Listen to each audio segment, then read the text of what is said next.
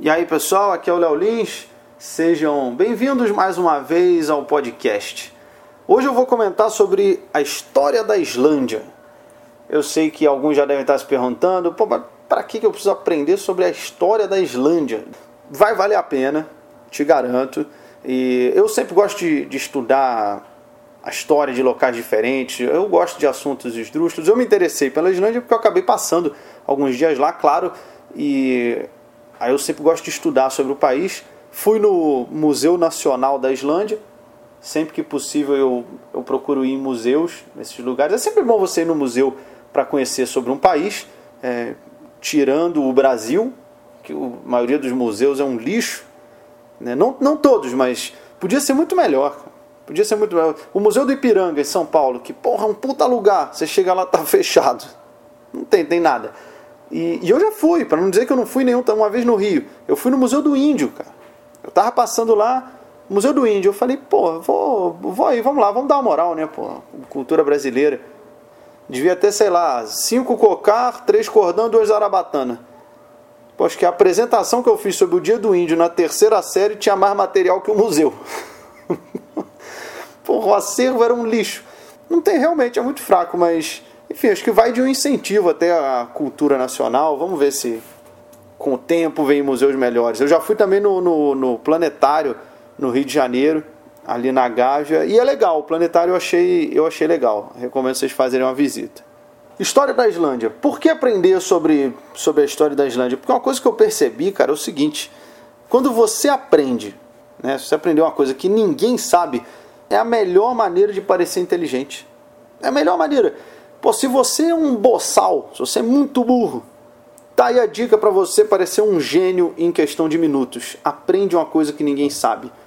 Por exemplo, hoje, a história da Islândia. Se você aprender isso, cara, você não precisa saber história do Brasil, você não precisa saber biologia, você não precisa saber matemática, porque você já viram uma referência só por saber a história da Islândia. As pessoas, se você comentar alguma coisa, você sabia que o, o primeiro residente da, da Islândia foi o Ingolfur, vão falar, caralho, porra, como é que o cara aprendeu isso, entendeu? As pessoas vão comentar, vão falar um outro, pô, tu sabia que aquele maluco ali, o cara sabe, ele sabe tudo sobre a história da Islândia. Se alguém tentar contra-argumentar, é, mas será que ele sabe o que causou a guerra dos farrapos? Pô, vão te defender. Claro que ele sabe, ele sabe a história da Islândia. Tu acha que ele não vai saber uma porra que nem a guerra dos farrapos? O cara aprendeu a Islândia. Ele já zerou o Brasil, ele sabe tudo daqui, cara. Pode perguntar o que quiser. Você pode até estar tá errado, as pessoas vão concordar com você. Se numa conversa alguém fala, é, quem que deu o golpe em 64? Você fala o Maguila, vão falar, ele está certo. Se vier um cara, não, não está certo, ele está certo, ele sabe a história da Islândia, cara. Eu vou confiar em quem sabe a história da Islândia. Alguém falar, se vierem, ah, não, não foi, eu estou te falando, foi o, o exército. Vão te defender, mas o Maguila devia ser do exército. Ele está certo, ele sabe a história da Islândia, eu vou ficar, eu fecho com ele. Pode confiar em mim, cara. É, a, Islândia foi, em parte, descoberta pelos vikings, que isso aí com certeza vocês conhecem, já ouviram falar no povo viking, eles gostavam de desbravar os mares, guerra, eles bebiam e saíam para navegar, e um acabou acidentalmente chegando lá. E o, o que para mim, cara, é um argumento muito a favor de você poder beber e dirigir, porque vários lugares foram descobertos dessa forma. Imagine se naquela época fosse proibido. Não, não, não, você bebeu, não vai poder pegar o navio. Porra, se bobear até hoje não tinha descoberto a América. A gente estava aqui só índio, fazendo coisa, o que é um lado bom, porque aí teria bastante material para um museu no futuro, né? Porque ia ter, porra, milhares de anos de índio até ter contato com o homem branco. Mas está aí um argumento a favor de você poder beber. Porque é assim que você acaba chegando em lugar diferente. Eu acho que foi assim que descobriram a Zona Leste, por exemplo. Porque ninguém foi lá de sã consciência no começo. Aí você me pergunta, qual Zona Leste você está falando? A de São Paulo, a do Rio? Praticamente todas, porque é quase que uma regra no Brasil que a Zona Leste tem que ser um lixo, cara. Eu sei disso. Eu no Rio só morei em lugar merda, mas só morei em derrota, então eu sei o que eu estou falando. E isso se aplica na maioria dos lugares. A Zona Leste acho que foi assim, cara. Alguém bebeu e falou, foi dirigindo, falou, cara, nossa casa é pra cá. Eu não é não, é por aqui. Foi indo, pô, chegou num lugar novo, cara. Um lugar meio inabitado, com um pessoal meio diferente, falando, falando um outro idioma, falando um monte de gíria. O cara, porra, mano, caraca, descobriu um lugar novo. Pá, foi, fundou a Zona Leste. Então tá aí um forte argumento para vocês que um dia tiverem bebido uma ou outra e quiserem pegar o carro. Você fala, se alguém, não, não faz isso não. Psh, é assim que muitas terras foram descobertas. Tá aí um argumento para vocês. Eu vou fazer um, um, um resumo sobre a história da Islândia, porque eu realmente, de fato, acho bem interessante. Espero que vocês curtam ouvir sobre isso. É, a Islândia dizem que as primeiras pessoas que chegaram lá foram monges da Irlanda. Que o monge ele gosta de ficar sozinho, meio ermitão, às vezes meditando. Então eles pegaram um navio e foram tipo indo lá para o norte, chegaram lá e tem evidências, né, alguns restos de coisas que ficou do, dos monges lá, porque eles iam meio que se exilar. Isso é exílio. Você ir para um lugar onde não tem ninguém, um lugar inóspito, porra, isso para mim é um exílio. Diferente do exílio do Caetano, que a, a história fala, ah, o Caetano foi exilado do Brasil, porra, exil, exilado em Londres? Porra, Caetano, que, quem sofreu com esse exílio aí? No máximo foi o povo londrino, tendo que ouvir você tocando e cantando, porra. Não é exílio. É exílio de cu é rola, amigo. O monge não. O monge se exilou. Ele foi lá para. Nem sabia onde ia chegar. E aí chegou nessa ilha que não tinha nada. Não tinha nada. Só que eles não moraram. Por quê? Porque depois começou a chegar gente e os monges foram embora. Que eram os vikings. Os vikings, pô, saqueando, pilhando, tomando boa parte da Europa. Falam que aí o primeiro viking que chegou lá foi o Nadod. Nadod. Isso em 800 e pouquinho. 800 e pouquinho que aí ele já chamou de Snowland, que era a terra da neve, porque era muito frio. Logo depois chegou o Gardar, que era um outro viking também, que aí chamou de, olha, pouco ego esse cara, ele chamou de terra do Gardar. Pô, cara, não, isso aqui eu vou dar o meu nome para essa ilha inteira. Porra, o cara parecia o Tom Cavalcante dando nome, né? É show do Tom, é tom de bola, é stand-up comedy. Era, era, chegou o Tom Cavalcante na ilha. E aí, um pouco depois chega o primeiro morador, o primeiro cara que chegou e falou: Não, vou morar aqui. Porque ninguém morava, porque não tinha nada, era muito frio, não, não, planta, não nascia nada, não, mal tinha vegetação. É... O primeiro morador foi o Ingolfur. Ingolfur, esse é o nome do cara, eu não sei se é assim que pronuncia. Em 871, 874, tem diferentes registros. Ele chegou lá, e quando o navio está chegando, o que eles faziam, eles pegavam duas toras assim, jogava na água, e aonde a tora chegasse e parasse é onde ele ia chegar e montar o acampamento dele. Levou uma semana para achar a porra do, do, do, tronco das toras, mas aí ele fez, começou a terra dele lá, ele com, com a mulher, num lugar chamado de hoje Reykjavik, que é, traduziria a, a cova da fumaça, porque tinha muita é, fontes geotermais, porque é uma, é uma ilha vulcânica, a Islândia. Ela se formou por atividades de, de vulcão, então saía, saíam gases da, da Terra. Olha quanta coisa vocês estão aprendendo. Mano. Quando, quando cair agora, porra, ah, quem diz, quando vocês forem fazer prova no, na, no colégio agora, mano, enfia um negócio desse numa resposta de história que o professor vai ficar bolado. É a dica que eu venho dando com essas partes históricas aí. Aí o Ingolfo ficou lá, começaram a chegar outros vikings, vindos da, principalmente da Noruega, e a cidade foi crescendo. Em 930 eles fizeram o primeiro parlamento do mundo, eu comentei isso na outra postagem, que é o Althing, que hoje é o lugar onde teve filmagens do Game of Thrones. Esse parque onde era o parlamento teve filmagens do, do Game of Thrones, que são aquelas cenas além da muralha. Depois, em 982, chegou o Eric o Vermelho. Eu só estou citando esse cara pelo seguinte: ele foi expulso de onde ele estava, aí veio para a Islândia Aí ele foi expulso da Islândia e aí ele foi indo mais pro, pro oeste. Aí ele chegou na Groenlândia e fundou essa terra, chamou de Greenland, Terra Verde. E o filho dele é o descobridor da América, que é Eric o Vermelho. O filho dele, que é o Life Erickson, Erickson, son, son é filho, então filho do Eric, Life Erickson, ele chegou no Canadá que é a América do Norte. Ele foi o primeiro descobridor da América do, do Norte. Todo mundo fala, ah, foi Cristóvão Colombo. Não foi. Foi Life Erickson. Olha, mais uma curiosidade para vocês aí. E aí, pois bem, a Islândia estava lá com o seu povo crescendo. Como ela estava sob o domínio da Noruega, porque foram os vikings de lá, o rei da Noruega começou a fazer uma catequização, mandou o Cristo, os padres irem para lá espalhar o cristianismo. Isso a partir do ano 1000, espalhar o cristianismo, porque até então é, eles tinham só aquelas crenças em deuses, era Odin, Thor, mó da hora, porra, muito legal. Só que tudo, todas essas referências não são 100% confiáveis, porque essas histórias começaram a ser escritas tipo 200, 300 anos depois.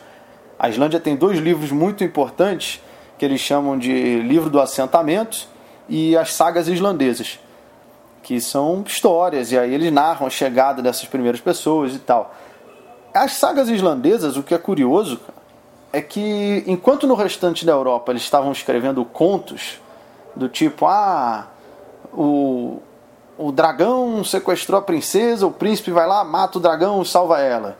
Ou então, ah, tem um, um monstro, aí vem os heróis, matam o monstro e fica tudo bem. Era sempre assim, o bem contra o mal e o bem ganha. A saga islandesa não, ela é bem real. Meio pautada no mundo real. É tipo, o, tem um, um dragão que ele roubou o dinheiro de todo mundo na cidade. A cidade foi lá lutar contra o dragão, só que o dragão era forte e matou todo mundo também. Então ele terminou com a cidade e o tesouro. o, o dragão, que era um filho da puta, se deu bem. É isso. A saga islandesa ela não é para terminar bonitinho. Quer dizer, não, né? às vezes termina, às vezes não. Tem história que é bonita, tem história que o mal vence e ela não é sempre fantasiosa. Isso é muito da hora, bem interessante. Após alguns anos, o que, que aconteceu? A, Islândia estava sob o domínio da Noruega. Só que aí a Noruega, junto com Suécia e Dinamarca, que são os países é, nórdicos, se uniram, formaram a União de Kalmar, Kalmar Union. Isso durou de 1397 a 1523, para ser exato. Então ela ficou pertencendo a essa união.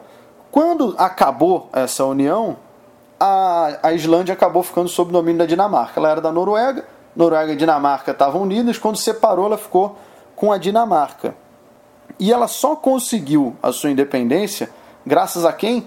Hitler. Olha só, o Hitler ajudou na independência da Islândia. Porque na Segunda Guerra o Hitler ocupou a Dinamarca e a Islândia queria ficar neutra. Então ela falou: ó, vamos, a gente não tem nada a ver com isso aí, a gente não quer se meter na guerra, não, então a gente é independente pau, pau no cu da Dinamarca. Se vira aí com o nazismo. Os caras tiraram o corpo fora e fizeram a independência deles em 1944. Só que depois disso eles tiveram algumas guerras com a Inglaterra para poder expandir o território marítimo, para poder pescar, porque não tinha nada na ilha, eles viviam basicamente da pesca. E aí eles passaram pelas chamadas Guerra do Bacalhau para expandir. Foram quatro guerras do bacalhau. Porra, haja, haja bacalhau. Para poder expandir o território marítimo deles. E acho que a Inglaterra deixou, que a Inglaterra já tinha uma porrada de coisa. Falou, pô, coitado, os caras os cara querem bacalhau. É isso que eles querem. Eles querem território marítimo para pescar bacalhau. Tá bom, é, pesca o bacalhau de vocês. E em 1980, mais uma curiosidade, a Islândia foi o primeiro país do mundo a eleger uma presidenta. Tá vendo? E o Brasil depois repetiu esse erro com a Dilma. Tô brincando, tô de brinks. Entre parênteses, tô de brinks. E aí alguns fatos muito interessantes na Islândia, na história da Islândia, é o seguinte: é a persistência do povo em ter feito, sabe, a colonização dessa terra muito inóspita, fria, cheia de gelo, cheia de vulcão, cheia de de chuvas e ventos e etc. Ventos, não estou falando de vento igual tem aqui, um vento que empurra um carro na pista.